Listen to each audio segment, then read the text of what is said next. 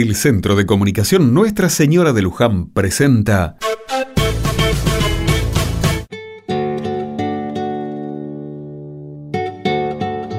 Hace ya algún tiempo que cada semana Florencia, Maximiliano y Damián vienen juntos al comedor a dar una mano con el apoyo escolar. Los tres son compañeros en la facultad y allí se conocieron. Ahora, además comparten la idea de hacer un programa en la radio del barrio para contar las cosas que hacen los vecinos. Esta mañana, después de dar el desayuno a los chicos y de ayudarlos a hacer las tareas de la escuela, se quedan conversando con Julia, que es la encargada del comedor.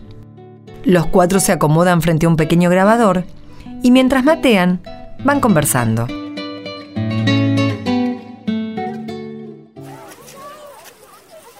Ay, chicos, yo no sé si voy a poder hablar con ese aparato adelante. Vos ni mires ese grabador. Hacé de cuenta que no está. Bueno, si querés lo escondo debajo de mi gorra. No, no, pará, loco, ¿qué haces? Lo vas a llenar de piojos.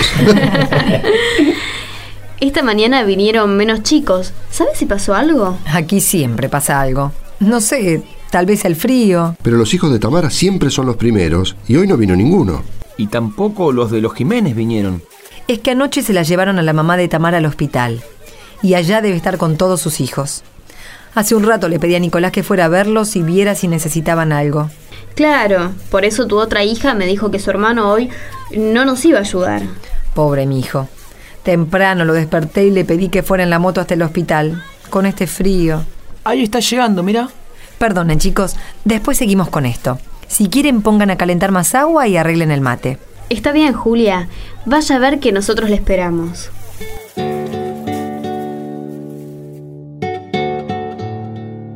Doña Julia salió del local del comedor, conversó con su hijo y metió la mano en el bolsillo. Volvió a entrar y sacó de la despensa una caja de leche en polvo y unos pañales y los puso en una bolsa que le entregó a su hijo. Después volvió y con una gran sonrisa les dijo a los chicos,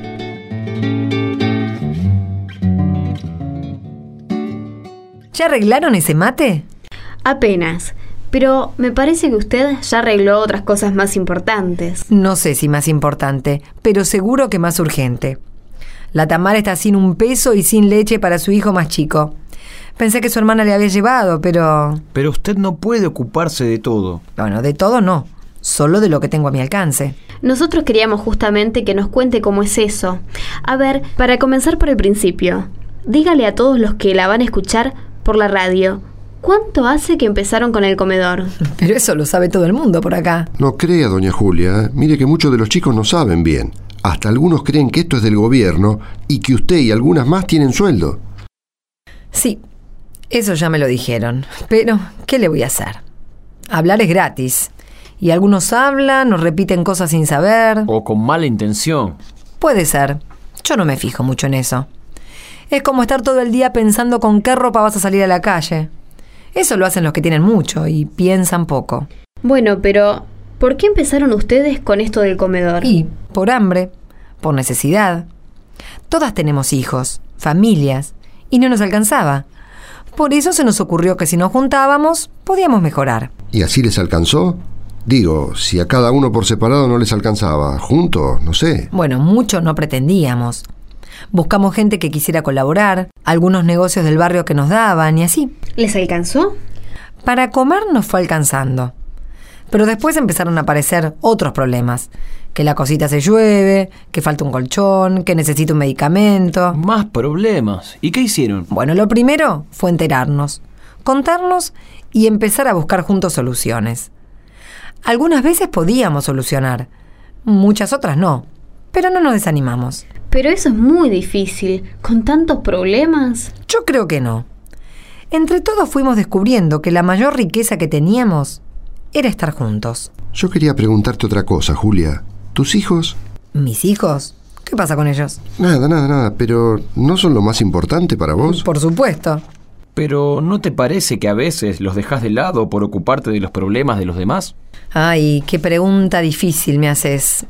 Mira, en lugar de contestarte, te voy a leer algo que tal vez sirva como respuesta.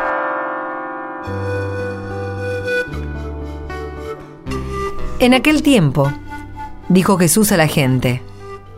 El reino de los cielos se parece a un tesoro escondido en el campo. El que lo encuentra, lo vuelve a esconder.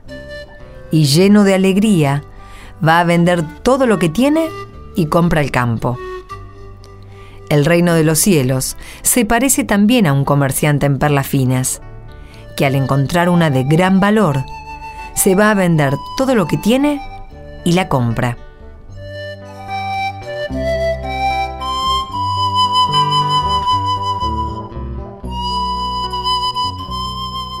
A ver si entiendo lo que nos querés decir. Yo no. Es Jesús el que nos enseñó esto.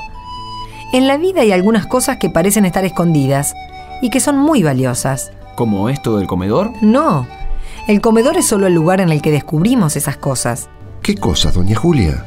Que el reino de Dios es que todos puedan estar bien. Eso es lo que quiere cualquier padre. Mucho más Dios. Sí, pero en este mundo nuestro eso no es así. Eso será para el cielo. Será. Yo no sé. Pero aquí en la tierra, lo más parecido a eso es estar juntos. Ese es nuestro tesoro. Y con la gracia de Dios, vamos tirando y haciendo que las cosas sean un poco mejor para todos.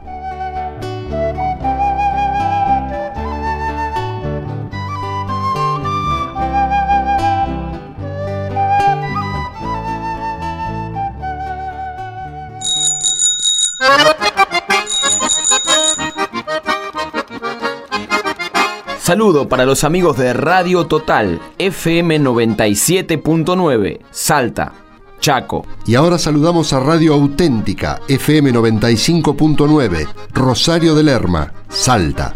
Saludos para Radio La Cima FM 102.7, San José de Metán, Salta. Y para Radio del Pueblo FM 100.1, Hipólito Irigoyen, Salta.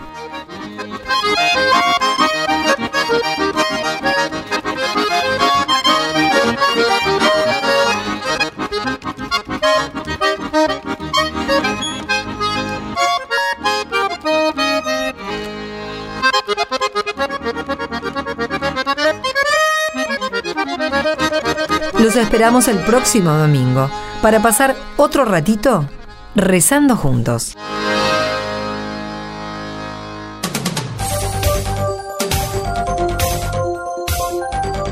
Envíe su comentario en mensaje de texto. Escribe en su celular la palabra Luján. Luego ponga un espacio y escriba su comentario. Y envíelo al 1515. Luján al 1515.